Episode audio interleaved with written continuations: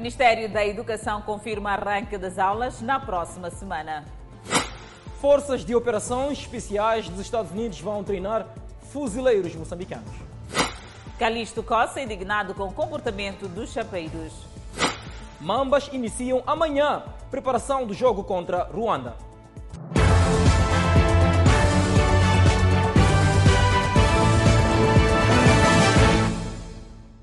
Olá, bem-vindo ao FM e, neste caso, olá, bem-vindo ao Fala Moçambique. Estamos seguramente com as redes sociais. O Ministério da Educação garante início do ano letivo com todo o protocolo sanitário observado. Os alunos de curso noturno terão aulas em plataformas virtuais. O próximo dia 19 de março marca o arranque do ano letivo do ensino geral, alfabetização de adultos e formação de professores, numa cerimônia que irá decorrer na província de Nampula. Num contexto atípico, arranca este ano letivo e questões de saneamento e higiene, como pontos de lavagem das mãos, disponibilidade de água nas escolas, número de alunos por turma devem ser asseguradas. O arranque do ano letivo 2021 traz consigo uma série de imposições referentes ao protocolo sanitário, desde a lavagem das mãos nas escolas e a garantia de acesso à água em todas as escolas. E não só isso, também fala-se de número limitado de alunos dentro das salas de aula. Quanto a isso, o Ministério da Educação assegura que o número de alunos não deverá exceder a 25 por cada sala de aula e, a ser necessário, poderá se impor a rotatividade para garantir que todos tenham acesso à educação. Turmas com um número abaixo de 25 alunos, a nossa, a, a, a, a nossa, a nossa intenção é que estes alunos tenham aulas todos os dias. Mas, se temos escolas onde nós temos uh, uh, turmas com mais ou menos 50 alunos, certamente esta turma será repartida a meio. E se ela é repartida a meio, e porque o rácio que nós temos é elevado, não será possível que estes alunos tenham uh, as aulas todos os dias. Será repartida a meio, uh, irão à escola em dias alternados. As condições de acesso para curso noturno estão a ser discutidas. A questão dos módulos para que não se entre em choque com o recolher obrigatório. O que é certeza é que não haverá aulas presenciais, mas sim em módulos. Nós temos consciência de que nem todos os alunos têm condições de aceder às plataformas. É por isso que os nossos módulos autoinstrucionais são módulos, são módulos físicos, mas também são módulos que são colocados nas plataformas. E é por esta razão que estamos a dizer que o curso noturno ainda vai levar um tempinho, porque está a, a, a ser discutida esta questão sobre como é que se vai alocar os, ou como é que se vão alocar os módulos aos alunos. Na abertura do ano letivo, conta-se com a contratação de mais de 9 mil professores para os ensinos primário e secundário. Enquanto isso, instrutores das escolas de condução dizem estar a enfrentar dificuldades devido à interrupção resultante da pandemia da Covid-19, principalmente no que diz respeito às aulas práticas. Entre acelerações e paragens. Assim vão condicionadas as aulas de condução por força da pandemia da Covid-19. No dia 8 do mês em curso, as escolas receberam luz verde para prosseguir com a instrução auto. Gradualmente estão a abrir as portas para os alunos inscritos e para os novos ingressos. Com a interrupção das aulas de condução teóricas e práticas, alguns instrutores da cidade de Maputo afirmam que tiveram algumas dificuldades com alguns alunos no regresso. Tido cuidado de que voltar a reciclar aquelas pessoas. Como ainda agora nós estamos a começar a marcar exames práticos, então optamos muito mais por tanto chamar a todos, tanto reativar as aulas, que é para chegar no exame prático já preparados para poder enfrentar o exame. Aqueles que já vinham tanto com aulas anteriormente, podemos levar uma coisa de um, duas semanas, né? mas aqueles iniciais, tanto é muito mais do que isso. Os alunos afirmam que conseguem adaptar-se no entanto, não deixam de manifestar o seu desagrado pelo tempo parado. Não, eu, por sorte, durante a pandemia, quando estávamos em casa, estudava, sim. estudava, então não foi tão difícil assim me integrar de novo. Era provável eu ter a carta já no mês, no mês passado. O diretor da Escola de Condução na Mula afirma não ter tido nenhum tipo de transtorno devido à interrupção. Vantagem pode haver, porque nós sempre, a nossa vantagem é diária, não é? Quando a gente interrompe um dia, praticamente é uma desvantagem. Sim, isso simplesmente, mas não houve grande prejuízo para a minha parte, sim, dessa, dessa última eh, dessa última apresentação. Algumas escolas de condução, devido à pandemia, decidiram encurtar o tempo das aulas para responder à demanda. E por falar em aulas de condução, a polícia na Beira deteve um jovem de 23 anos de idade que atropelou um motociclista e o arrastou numa distância de aproximadamente um quilômetro. Foi um cenário bastante triste para quem presenciou este fato. O vídeo amador que circula nas redes sociais, registrado por uma família que também fazia-se naquela via, Percebia-se a aflição das pessoas que assistiam àquele ato. A nossa reportagem apurou junto das autoridades policiais que o jovem ora detido na segunda esquadra seguia o volante desta viatura e, em estado de embriaguez, chegado à zona das Palmeiras, colheu o motociclista e arrastou-o por uma distância de aproximadamente um quilómetro. Porque valeu-nos, na verdade, a participação dos populares, os quais, após presenciar tanto este acidente, teriam seguido o indivíduo interpelado nas proximidades do Palácio eh, do governador, o qual foi prontamente conduzido tanto eh, para a PRM. Detido na segunda esquadra na cidade da Beira, Denilson Teixeira, que admitiu ter consumido bebidas alcoólicas, explicou que no momento do acidente não se apercebeu que a viatura que conduzia teria colidido com uma motorizada. No meu parecer, bati um pneu, tá? Então ele sobe bate-me o vidro. Então eu, como estava naquela de que já estou caminho de casa, ao invés de parar, continuei. Devia ter parado para poder entender, só que naquela de cá vou fazer tudo de vez em casa e tentar ver como é que posso resolver já o meu carro.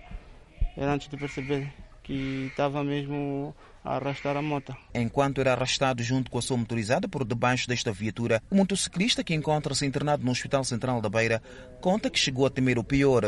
Ele bate a mim e eu fico embaixo do carro. Começou a arrastar, distâncias em distância, arrastar. Eu só estava a chorar, cansei de chorar. Mamã, Deus me ajude. Ricardo Molinho, técnico afeto a esta maior unidade sanitária da região central do país, diz que a vítima requer bastante cuidado devido aos ferimentos que contraiu na hora do acidente. Ele sofreu fraturas múltiplas, com muitas feridas, escoriações e contusas. Tanto neste momento está sob o cuidado dos médicos, mas precisa de muita atenção mesmo porque as feridas podem complicar e não só as fraturas, por serem múltiplas, requerem muito cuidado. Ao nível da segunda esquadra, foi aberto um processo crime contra o condutor por abandono da vítima e tentativa de fuga. O edil de Matola, Calixto Costa, ameaça sancionar todos os transportadores de passageiros por mau comportamento. Costa falava durante a visita que efetuou ao terminal de Patrício Lumumba, no âmbito da governação aberta. O presidente do Conselho Municipal da Matola e sua comitiva deslocaram-se na manhã desta segunda-feira ao terminal rodoviário de Patrício Lumumba. O objetivo era inteirar-se do funcionamento dos transportes de passageiros. No local, Calixto Cos ficou a saber que utentes permanecem horas a fio à espera de transporte todos os dias por razões ligadas a encurtamento de rota e ligações. Continuamos a registrar situações de uma mãe que sai de casa às quatro e só consegue apanhar transporte para, para o seu local de trabalho às nove. O facto foi confirmado pelos utentes. Acho que é encurtamento de rodas, porque todos os dias é assim mesmo. Já há duas horas. E pelos próprios operadores. O problema que tem aqui do Chapa é caso de carregar 33, ora outros vêm, vêm, vêm cheios de ligações, outros cobram 30-30, quase, é, quase é isso. Vezes já que os operadores de transporte semicoletivo de passageiros chegam a cobrar 30 meticais por viagem. COS não gostou de que viu e ouviu e deixou aviso. E, e de fato, e, e, se for necessário, vamos ter que ir para, para, para o extremo. Os residentes das zonas intermédias veem nas ligações a única saída para ter acesso ao transporte. COB, todo mundo está lá. Então, assim não favorece. Pior com esse número de 33 que estão a colocar, fica difícil para nós. De Patrícia e no prosseguimento da sua visita, no âmbito da governação aberta, COS deslocou-se também ao posto administrativo da Machava sede. O chefe do quarteirão, acho que ele que andou dar outra pessoa ali meu espaço que foi dado pelo município. O presidente do Conselho Municipal da Matola reconheceu haver de facto problemas relacionados com a atribuição do direito de uso e aproveitamento de terra, licença de construção, problemas esses que urge resolver para o bem do município. Estamos aqui para resolver esses problemas. Calixto Cos adiantou ainda que este tipo de iniciativas mostram o comprometimento da entidade em trazer respostas para várias preocupações dos munícipes e evitar o habitual venha amanhã. Não está a ser cumprida a desinfecção nos terminais da cidade de Maputo. Esta medida foi imposta pela entidade da cidade de Maputo como forma de reforçar a prevenção contra a Covid-19. A luta para conseguir apanhar transporte de passageiros é um fenómeno quase normal no dia a dia de todos os cidadãos que dele dependem. Longas filas, sem distanciamento social. O foco é apenas conseguir entrar em um carro e por fim chegar ao destino. Nós estamos a lavar as mãos, usar as máscaras, só, mas mesmo assim não afeta para nós entrar. Desde dizer que temos trouxa, estamos, estamos a pedir mais bom de nós temos a trouxa. Sim. Aqui no terminal tem água para lavar as mãos ou vocês usam a vossa água? Não tem água para lavar as mãos aqui. Não tem água. Numa altura em que se fala de minimizar os impactos da Covid-19 através do reforço das medidas de prevenção e uma delas é a desinfecção nos terminais rodoviários. Facto é que o que as imagens podem mostrar é esta luta desenfreada pelo transporte público e a prevenção é até deixada de lado. Não tem água aqui. Não tem água, não tem. Está aqui minhas mãos sujas, não tem água. Nos terminais, a desinfecção muitas vezes tem sido efetuada individualmente, como contam alguns passageiros. Para a nossa parte, nós, nós que saímos de casa, nós saímos enquanto estamos organizados, enquanto banhamos. Nós não vamos precisar do quê? De coisas, desinfetar enquanto já lá saímos limpos. Ainda que a gestão do terminal de passageiros tente colocar locais de lavagem das mãos e desinfecção à entrada, muitos passageiros ignoram a medida. Do outro lado, no terminal rodoviário da Praça dos Combatentes, alguns utentes tentam cumprir a risca as recomendações de desinfecção durante o embarque e desembarque. É sempre a maneira de prevenir é assim. Ao partir, as pessoas têm que desafetar as mãos. A idilidade da cidade de Maputo também havia recomendado que os condutores de mototáxis, vulgo chopelas, limitassem o número de passageiros por viagem. Esta medida não foi bem recebida. Alguns condutores de chopelas explicam-se. Vamos dizer, em casal. Então, ele só tem 200. Será difícil alugar dois chopelas somando os 400 meticais? Então, o que nós estamos a pedir é um favor. Por menos de duas pessoas, não sendo três. As imagens mostram que a desinfecção nos terminais rodoviários é uma medida que está a ser pouco observada. Enquanto isso, a INAI promete ser implacável na fiscalização das medidas contidas no decreto de calamidade pública em vigor no país. Em particular, há gestores de espaços noturnos com destaque para bares, restaurantes e discotecas. O alerta soou para os prevaricadores das medidas contidas no decreto de estado de calamidade pública. Depois de acabar com a diversão nesta discoteca na Baixa Cidade de Maputo, com mais de 100 pessoas aglomeradas, a INAI assegura que vai continuar a sancionar. Uh, a semelhança dessa discoteca vai-se fazer o mesmo trabalho para várias. Uh, portanto, a INAI faz uma investigação, faz uma pesquisa e culmina com o desmantelamento. E se ainda existirem uh, discotecas iguais, a ENAI vai conseguir neutralizar. Por isso apelamos desde já para abandonar esta prática. Não é correta. Uh, a ENAI sempre, mas sempre vai encontrar, porque é a monitoria que a ENAI tem feito a nível do país. Suspeita-se que não seja caso isolado. Estava com cerca de, acima, nesse caso, de 100 pessoas. Tinha uma aglomeração fora do normal. E são estas mesmas pessoas que convivem conosco cá fora que, de certa forma, Uh, são o ponto ou o, o, o contacto, o elo do contacto para que possa transmitir uh, a pandemia. E como resultado, alguns detidos, incluindo o proprietário do estabelecimento.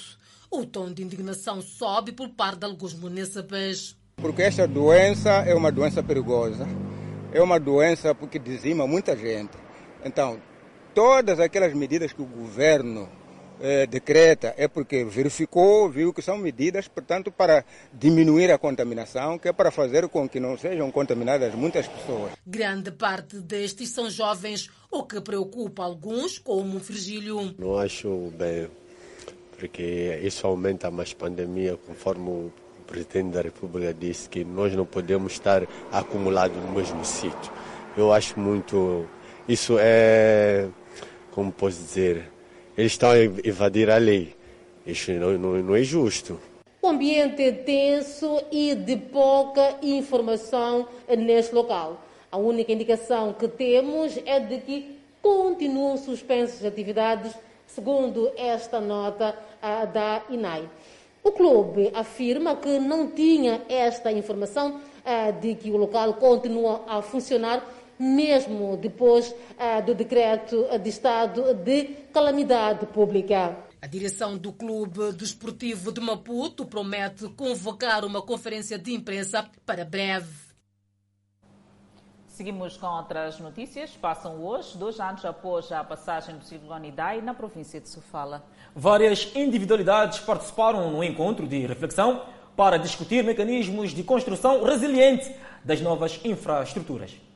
No encontro, o diretor do Gabinete de Reconstrução pós-ciclones voltou a falar da demora no desembolso dos fundos por parte dos doadores, o que tem estado a atrasar as intervenções que deveriam ter sido feitas no terreno.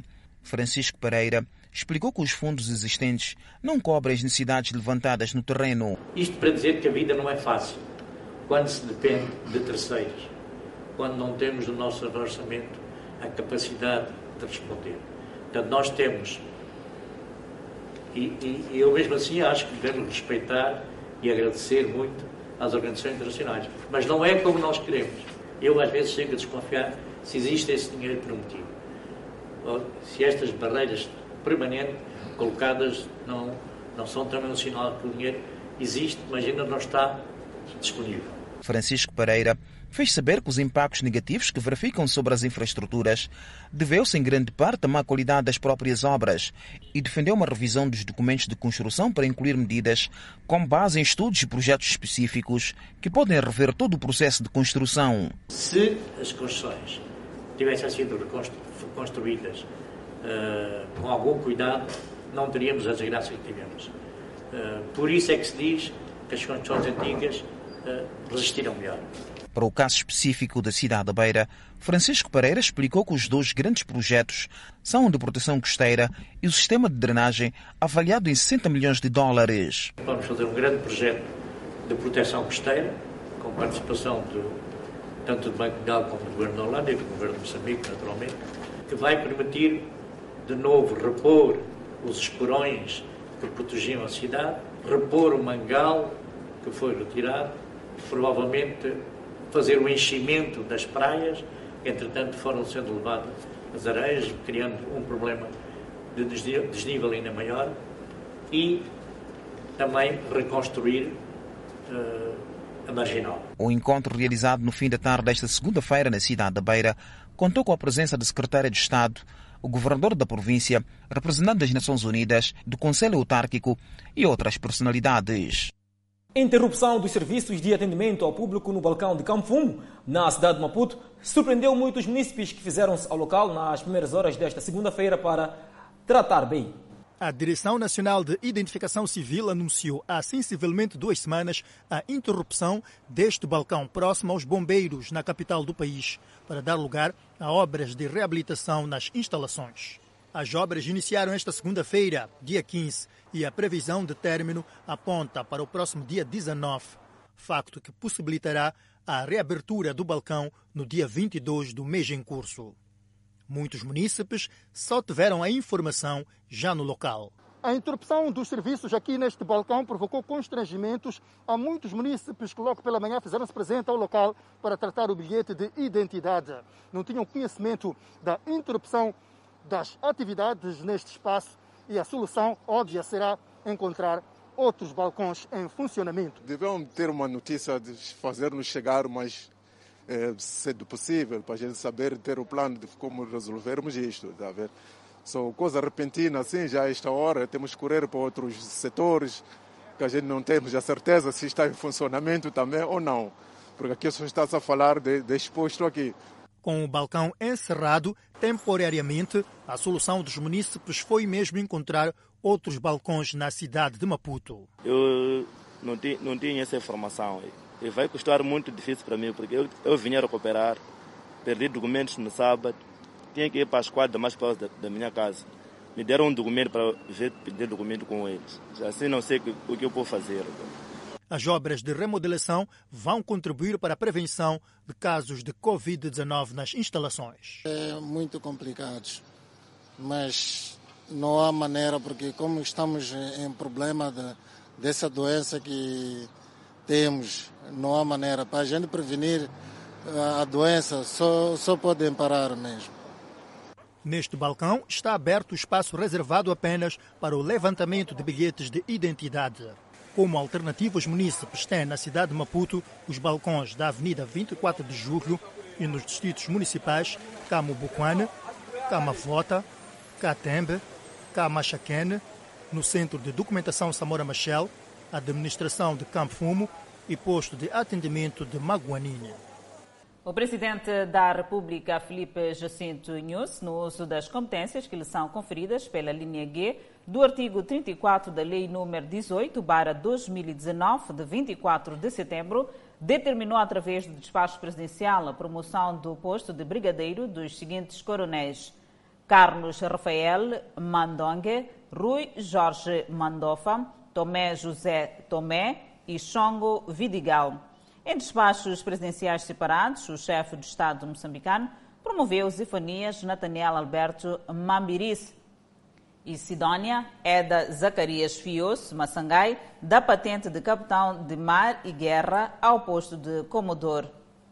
No uso das competências que lhe são conferidas pelo artigo 47 da Lei nº 16, 2013, de 12 de agosto, o chefe do Estado moçambicano determinou a promoção à patente de primeiro adjunto comissário da Polícia na classe de oficiais comissários da Polícia, oficiais generais, ao adjunto comissário da Polícia, Fernando Francisco Tsukana. Através do mesmo dispositivo legal, o Presidente da República determinou a promoção à patente de adjunto comissário da Polícia na classe de oficiais comissários da Polícia, oficiais generais, aos seguintes superintendentes principais da Polícia: Antônio Bashir, Beatriz Zacaria Tichala, Duarte Mussa e Luciana Samuel. Olhando a outras notícias, funcionários do Conselho Autárquico de Quilman exigem da idilidade explicações sobre os processos de mudanças de carreiras que nunca abrangem os funcionários de menor categoria. São funcionários que reclamam da alegada burocracia no seu local de trabalho. Esta segunda-feira, um número considerável destes funcionários esteve em conversa com o setor dos recursos humanos do Conselho Autárquico de Quilimane, onde mostrou a sua insatisfação. Progressões está, está na regra de dois em dois anos. Vamos lá ver a folha, está aqui, está aqui Instituto de Comunicação e ver a folha, estão aí. Funcionários, varredoras com 30 anos de serviço, recebe 4,5. Estaria a receber 7, 8 com progressões, escalar 1.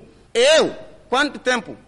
Não se observa. Aqui mesmo, licenciado, está nomeado no Tribunal Administrativo, não progrede. E você está no recurso humano há quanto tempo? Agora, está a nos dizer que os documentos houve progressões, mas progressões não seria pouca gente. Aqui está full. Sentem lá apenas, estão aqui mamães, aqueles mamães vão reformar, receber 4,5. Não estão a matar pessoas. Antes de termos isso, nós fizemos cartas para pelo menos estarmos a receber por 50%. Eu tenho a carta está aqui. 50%. Mas até hoje, a resposta que recebi era aguardar lançamento do concurso. Mas há outros colegas que não, que não precisaram de aguardar o lançamento do concurso para ganhar 50%. Trata-se de mais de 60 funcionários do Conselho Autárquico da cidade de Climane que há anos não estão a ver a mudança de carreira nem progressão, fator esse que tem estado a criar tumultos no seio dos funcionários que hoje uh, vieram aqui ao Conselho Municipal para então procurar saber o que, que deveria estar por detrás da não tramitação destes processos por parte do Conselho Autárquico de Climane. Diante dos trabalhadores, o chefe de recursos humanos da Edilidade avançou que está sendo levado a cabo um trabalho de segmento visando dar oportunidade a todos os funcionários para que estes gozem das oportunidades, tendo reconhecido que durante o processo há fragilidades. Nós temos o quadro de pessoal, sim, aprovado, mas ainda não foi publicado, por isso ainda não está em vigor. Simplesmente isso. Vamos remeter ao presidente e aguardarmos pelo avalo do presidente para depois comunicarmos aos colegas que tivemos esta e aquela orientação ou tivemos o nosso processo já ultrapassado nesta e naquelas condições. Esta situação de funcionários exigirem estas progressões já se tornou recorrente na autarquia de Climane. O Ministério do Mar, Águas Interiores e Pesca, a Organização das Nações Unidas para a Alimentação e Agricultura, aprovaram um plano de trabalho de assistência técnica no processo de combate à pesca ilegal. Augusta Maíta garante intensificação de ações contra pesca ilegal.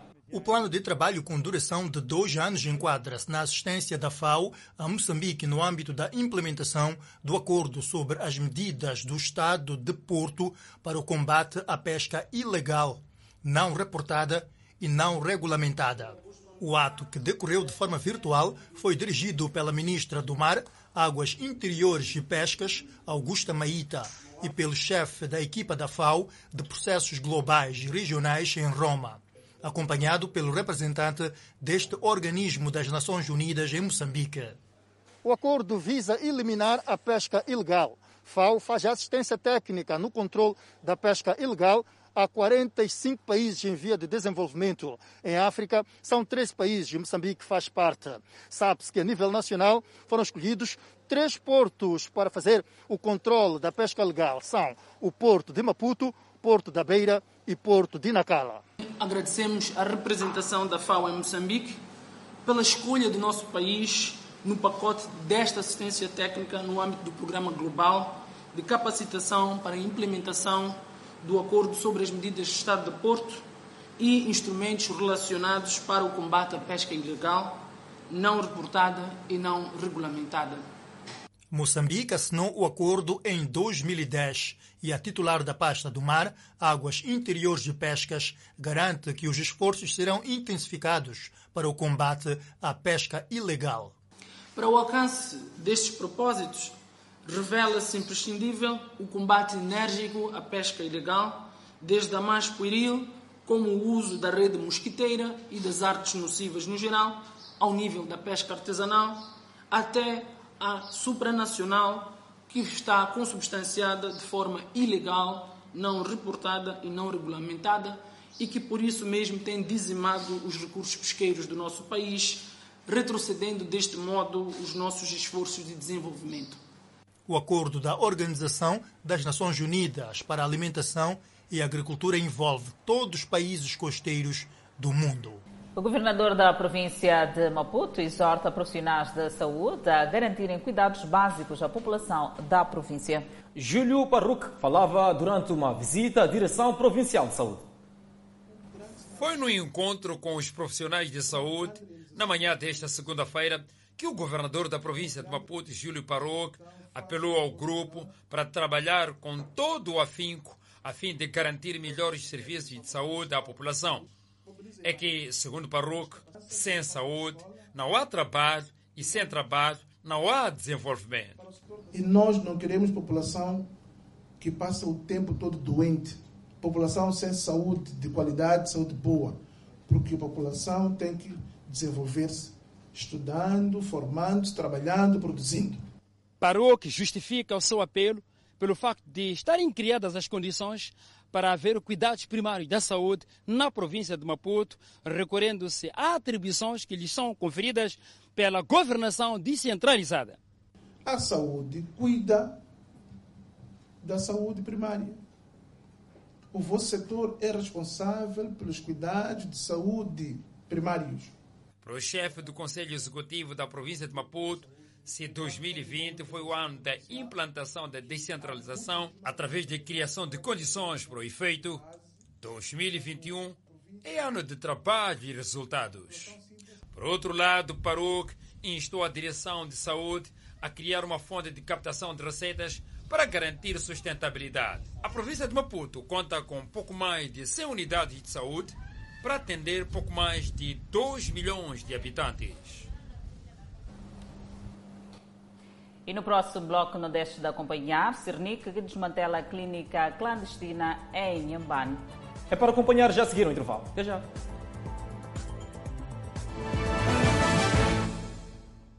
De volta ao Fala Moçambique, foi detido no distrito de Massinga, na província de Inhambane, um antigo técnico de saúde iniciado de transformar a sua residência em clínica clandestina.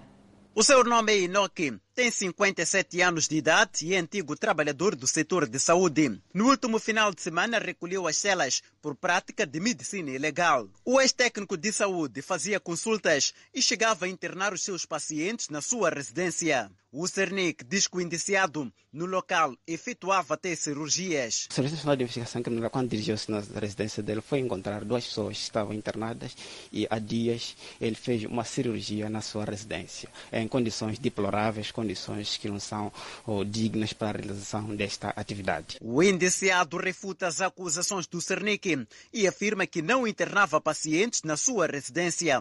Não tem indivíduos internados. Eu estou a te admirar quando vão dizer que eu mandei pessoas fugir. Se eu nem sabia de que vinha vinha autoridade. Pessoas que estavam lá eram duas pessoas. Era o meu tio, mas a minha, a minha irmã. Sítio onde ficavam enterradas as pessoas tem condições, e camas, que tal?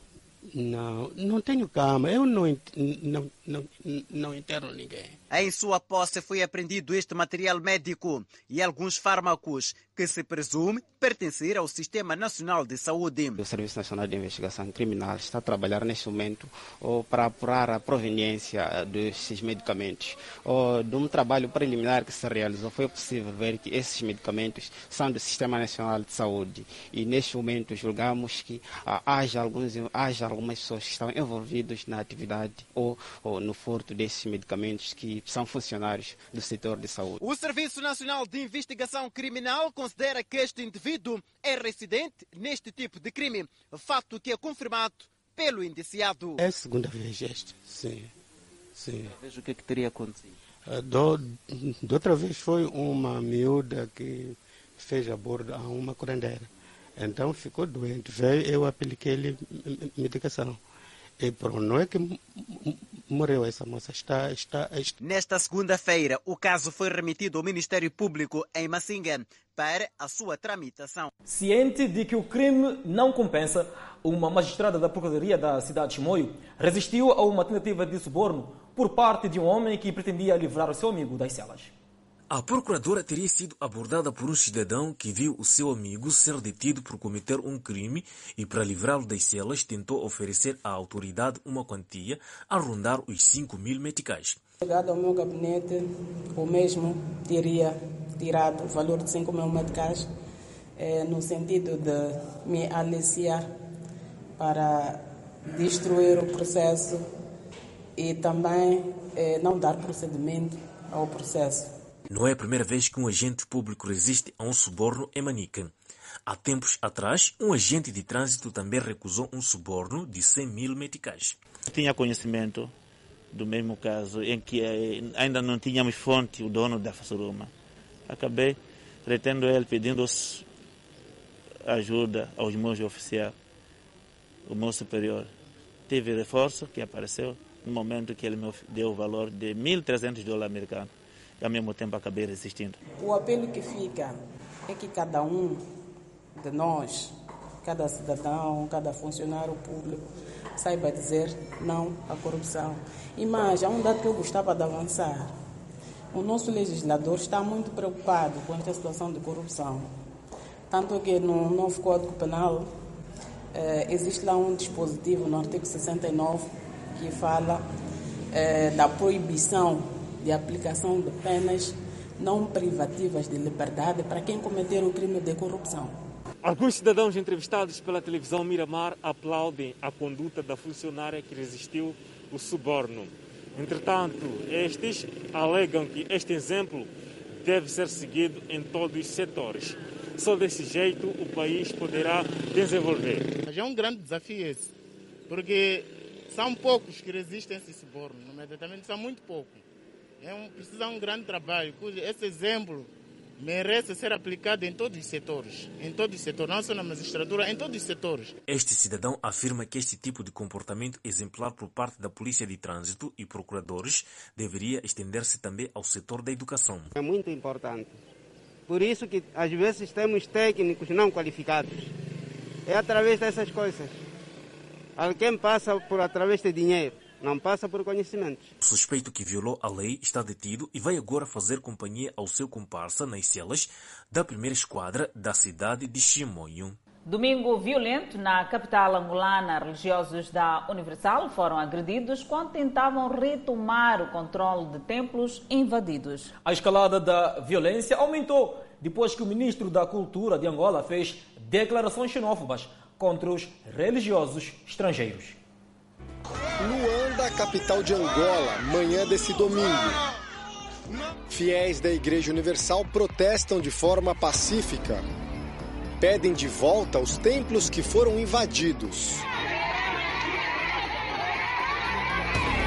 De repente, começa a repressão policial. A violência contra homens e mulheres se espalha pelas ruas. Bater as pessoas, não querem que a gente entre na igreja. Como vê, polícia estão aqui a bater as pessoas. Não pode. Só sei que a polícia nos bateu, somente a mim me bateu. Hoje, quando eram seis da manhã, nós, nos sete mil, fomos lá defender a nossa igreja, que é o Pingo d'Água. Mas estavam lá os pastores rebeldes, juntamente a polícia, a porradarem o povo de Deus. Essas imagens mostram as marcas da violência policial. Cerca de 100 fiéis foram detidos. A sair do comando Vitória do Povo e resistir até o fim. As cenas registradas nesse final de semana são bem diferentes das vistas há nove meses, quando um grupo de rebeldes promoveu ações criminosas. Eles invadiram e tomaram de assalto templos, casas de pastores e outras propriedades privadas. Até a família do presidente da Universal no país, o angolano Antônio Miguel Ferraz, foi ameaçada. Quando eu saí da casa, eu vi ele com uma faca. Ele começou a furar o pneu. Eu comecei a gritar. Eu gritou, gritou para ele um, parar. Ao contrário de agora, as forças policiais nada fizeram. À época, o governo disse que não poderia intervir por ser uma questão interna da Igreja Universal. Mas por que a diferença de tratamento? Liberdade civil significa o quê? A liberdade do cidadão. Qualquer cidadão, não importa a nacionalidade, que estiver no território de Angola, ele tem liberdade para se manifestar, ele tem liberdade de ter sua religião, ele tem liberdade de conduzir os seus fiéis, de acordo, claro, com a religião lá colocada. Nos últimos dias, fiéis da Igreja Universal reagiram a novas ações do grupo criminoso. Homens e mulheres se uniram para impedir a invasão a um condomínio onde religiosos da instituição vivem. Em outra parte de Luanda, se mobilizaram para expulsar dissidentes que ocupavam ilegalmente uma catedral da Igreja Universal.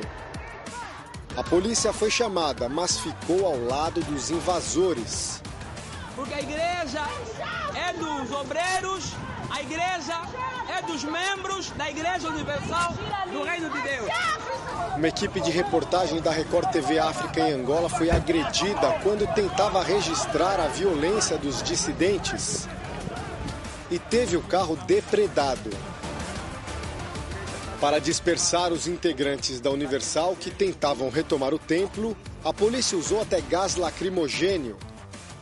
Na medida que eles lançavam gás, eles diziam: morrem, morrem. Que tipo de país é esse? A reação nas ruas acontece em meio a uma crise que se arrasta. Angola está no centro de uma série de episódios de perseguição religiosa e xenofobia. A tensão aumentou essa semana depois que o ministro da Cultura do país, Jomo Fortunato, fez declarações contra religiosos estrangeiros. Por trás dos ataques há um grupo de dissidentes da Universal. Ex-pastores e bispos que foram expulsos sob denúncias de atos imorais e ilegais. E que depois de ocupar os templos passaram a se intitular Comissão de Reforma.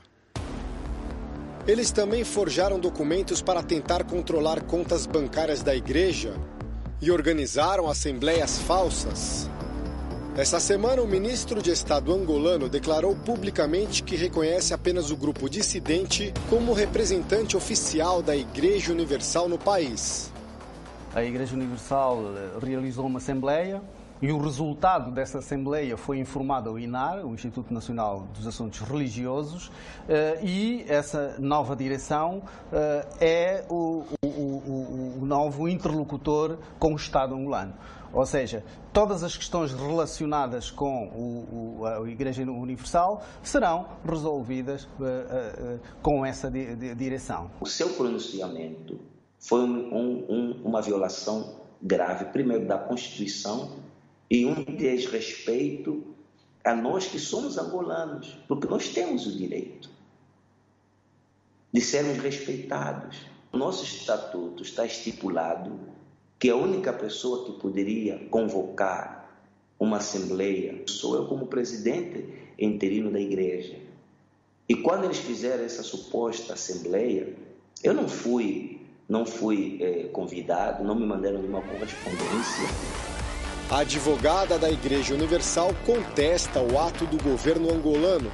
O judiciário até agora não se pronunciou é, não houve nenhuma decisão ainda, até mesmo pela inércia, pela morosidade da justiça é, em Angola. E agora, com esse ato do governo, o que nós podemos esperar, se não uma insegurança jurídica total e completa é, do judiciário em Angola?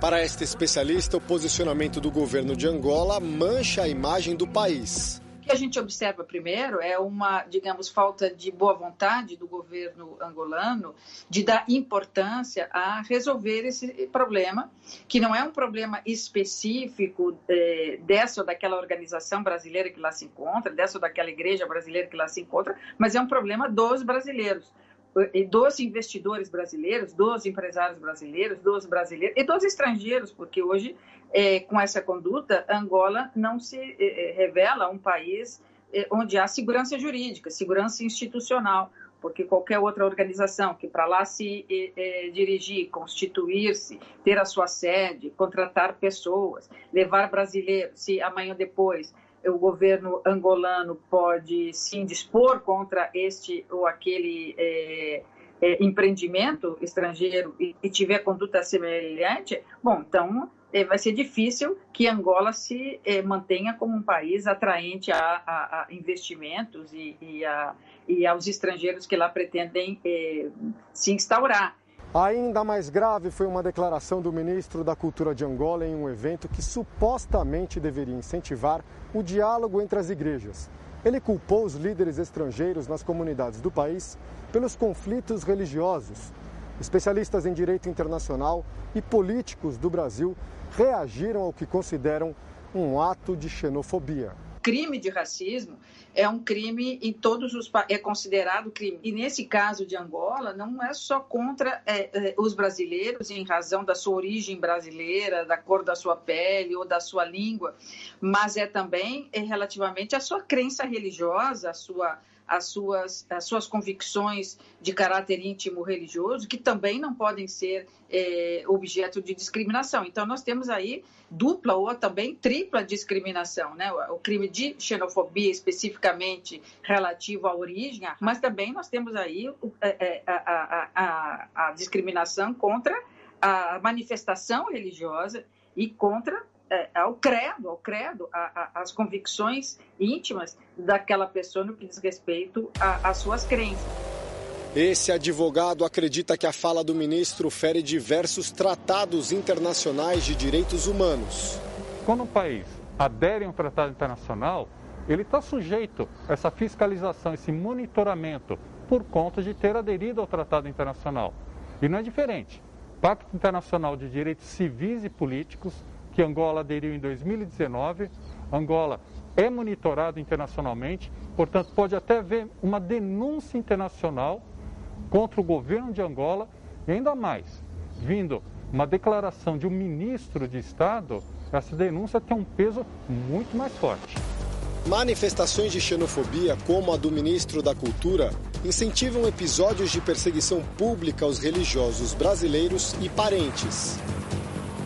Esse vídeo mostra um homem assediando moralmente Rosana Gonçalves, esposa do líder da Igreja Universal em Angola. Daí a mulher do cara, do bandido. Nas redes sociais, mais ataques. Essa publicação diz: da mesma forma que enxotamos os portugueses, também será com os brasileiros. Nessa outra, mais um ataque xenofóbico. Não queremos brasileiros aqui, vão embora seus devoradores. O senador Nelsinho Trade, integrante da Comissão de Relações Exteriores do Senado, diz que o Brasil precisa reagir no âmbito diplomático. Eu vejo uma opinião é, muito clara da nossa parte de uma situação que está, é, de uma forma muito evidente, discriminando os brasileiros que lá vivem em Angola. É, seja em qualquer país que for, uma situação como essa, onde há discriminação da população de naturalidade do Brasil que lá vive, merece uma atenção apurada por parte do Itamaraty, do Ministério das Relações Exteriores. Isso não pode ficar assim, sob pena das autoridades brasileiras é, demonstrarem estar virando as costas para os brasileiros que lá vivem. E isso nós não vamos admitir. O embaixador do Brasil em Angola, Rafael Vidal, falou sobre a crise. O nome do governo brasileiro é que, é, que exista cautela, que exista prudência, que se busque sempre o diálogo é, e que, enquanto isso, se houver uma diferença, é, que essa diferença seja tratada nas esferas jurídicas e não com violência nas ruas, com, com agressões ou com é, violação de espaço físico, nada disso. Quer dizer, isso não, não funciona. Desde 1992, em Angola, a Igreja Universal está à frente de diversas ações humanitárias e de responsabilidade social, com apoio a presidiários, incentivo à educação, doação de sangue e a distribuição de água e comida em comunidades carentes. Em plena pandemia, a igreja doa álcool em gel para hospitais e ajuda os parentes de pacientes. Um trabalho social que não para mesmo diante das perseguições religiosas. E para ver e ouvir, só este ano, em Manica, cinco pessoas morreram devido a ataques de crocodilos. E Moçambique registra mais 154 recuperados da Covid-19. Notícias a acompanhar logo após o intervalo. Até já. Cinco pessoas sofreram ataques de crocodilos nos primeiros meses do ano de 2021. A situação está a preocupar as autoridades do distrito de Macate, na província de Manica. Cinco pessoas foram vítimas de ataques de crocodilos nos rios e riachos do distrito de Macate e Manica nos primeiros meses do presente ano. Ir buscar água ao rio tornou-se agora um verdadeiro pesadelo para a população local. O conflito homem-animal verifica-se mais na época chuvosa. Entretanto, neste local onde me encontro, os residentes escalam para lavar roupa. Mas há relatos de cinco pessoas que foram atacadas pelo crocodilo quando eh, pretendiam lavar a roupa. Deste número, quatro contraíram ferimentos graves, um perdeu a vida. E esta situação está a preocupar as autoridades distritais aqui no distrito de Makati. O homem e, e o animal, neste caso, estão a lutar pelo mesmo bem, que é a água, porque quando as águas estão furiosas, os crocodilos, sobretudo, procuram as margens para se acomodar. É nesse momento que a nossa população também vai à busca de água nas margens, vai lavar, tomar banho e encontram este conflito entre os dois. Ah, neste ano, tenho em mente cinco casos de conflito que já tivemos. Podem ter acontecido mais, mas por causa de não, não participar, não podemos dizer que, que, que, que houveram. Tivemos uma morte, quatro feridos e estão todos fora de perigo. A falta de água faz com que a população utilize os rios e riachos para satisfazer as suas necessidades básicas, como acarentar água e tomar banho. César Borges escala este riacho quase todos os dias e diz estar habituado à presença de crocodilos no local. Tenho medo. Sim. E como é que tem sido a tua trajetória, tendo em conta que aqui passam crocodilos? É só arriscar, não há como. Falar que tem crocodilo, mas... Hum, mas... Tem medo? É, tenho medo. Sim. Porque não há como, é a única passagem que nós podemos passar. Há também relatos de invasão de hipopótamos que, na calada da noite, saem dos rios e invadem as machambas, fazendo estragos. Contudo, as autoridades locais asseguraram que os animais que estão a causar pânico à população serão abatidos. Enquanto isso, a população teme mais ataques.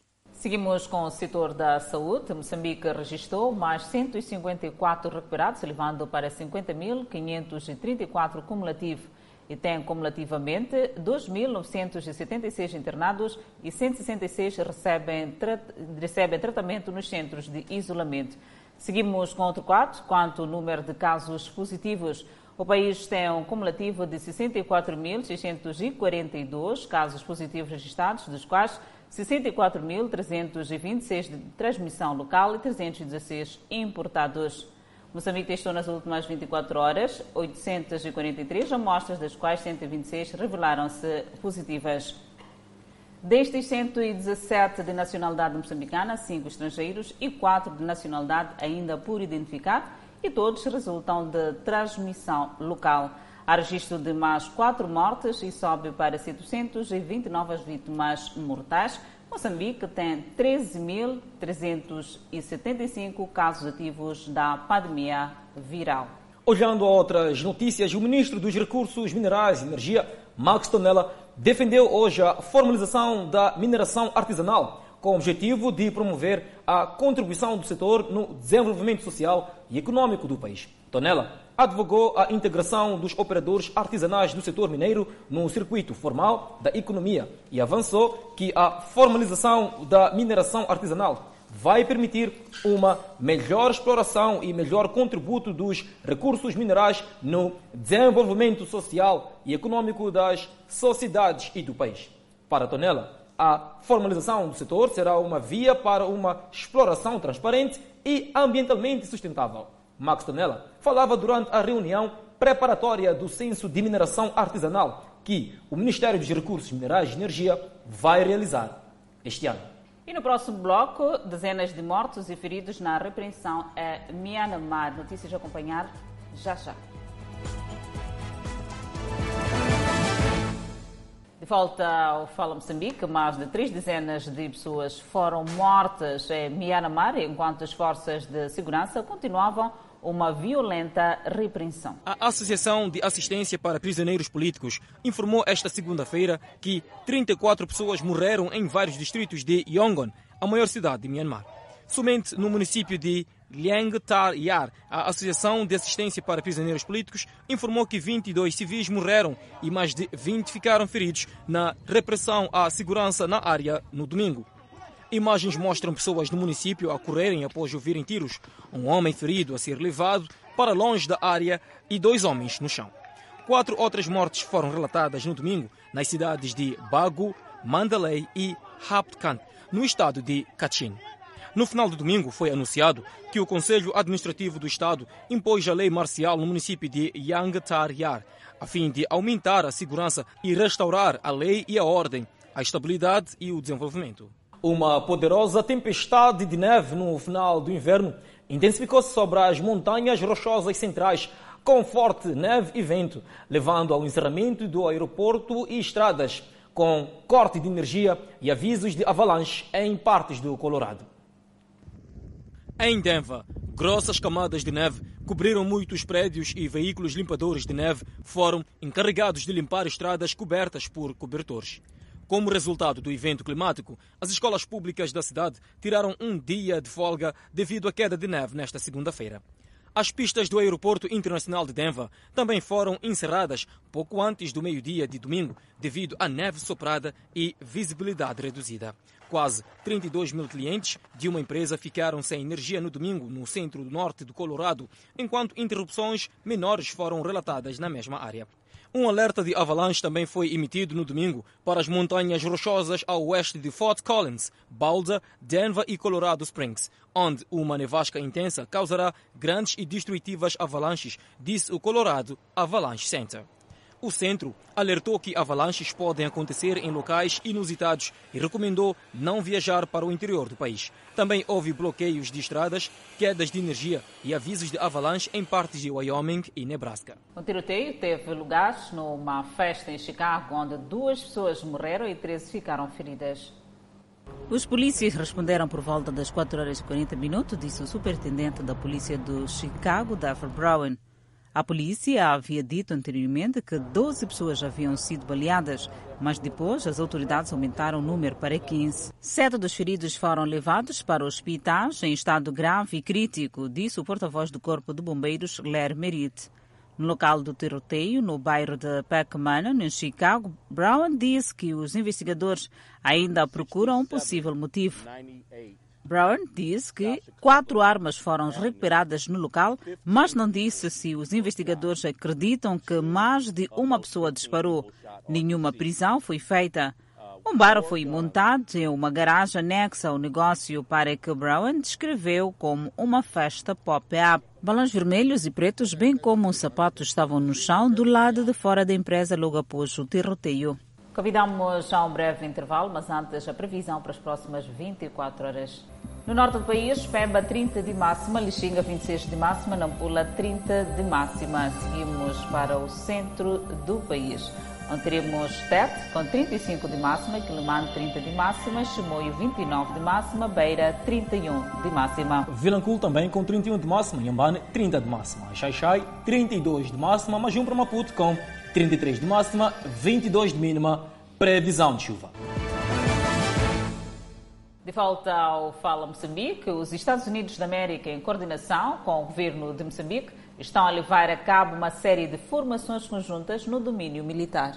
Do lado americano está o vice-comandante do Comando de Operações Especiais para a África, Coronel Richard Smith. O governo dos Estados Unidos e o governo de Moçambique lançaram um programa de dois meses de formação conjunta de intercâmbio combinado, JCET. As forças de operações especiais dos Estados Unidos irão treinar fuzileiros moçambicanos durante dois meses para apoiar os esforços de Moçambique na prevenção da propagação do terrorismo e do extremismo violento.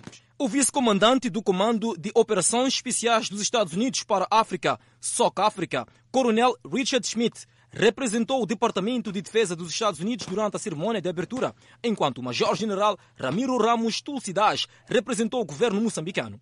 Para além de informação, o governo dos Estados Unidos forneceu equipamento médico e de comunicações. Em nota divulgada a propósito do programa em alusão, lê-se o seguinte: Os Estados Unidos dão prioridade ao respeito pelos direitos humanos, à proteção dos civis e ao envolvimento com a sociedade civil em toda a assistência à segurança. Os Estados Unidos estão empenhados em apoiar Moçambique com uma abordagem multifacetada e holística para combater e prevenir a propagação do terrorismo e extremismo violento. Esta abordagem envolve questões de desenvolvimento socioeconômico, bem como a situação de segurança. A proteção civil, os direitos humanos e o envolvimento da comunidade são centrais para a cooperação dos Estados Unidos e são fundamentais para combater eficazmente o Estado Islâmico em Moçambique. Olhamos agora a página desportiva. A Seleção Nacional de Futebol inicia esta terça-feira a preparação para o jogo diante do Ruanda, na campanha de qualificação para a fase final do CAN 2021, que terá lugar nos Camarões. Os comandados por Luís Gonçalves, selecionador nacional, vão se concentrar no jogo da penúltima jornada do Grupo F nas qualificações, depois do anúncio da convocatória na última sexta-feira. Os Mambas vão cumprir as sessões de treino no campo anexo de futebol da Associação Desportiva Acadêmica de Maputo. A preparação dos Mambas será porta fechada, estando prevista para o próximo domingo a conferência de imprensa, na qual Luís Gonçalves e dois jogadores vão fazer antevisão do jogo, agendado para o próximo dia 24 do mês em curso em Kigali. E o Fala Moçambique fica por aqui. Obrigada pela atenção dispensada. E se gostou de uma das nossas reportagens ou pretende rever a edição na sua inteireza, pode fazê-lo através das redes sociais. Grato de coração pela preferência. Nós voltamos amanhã.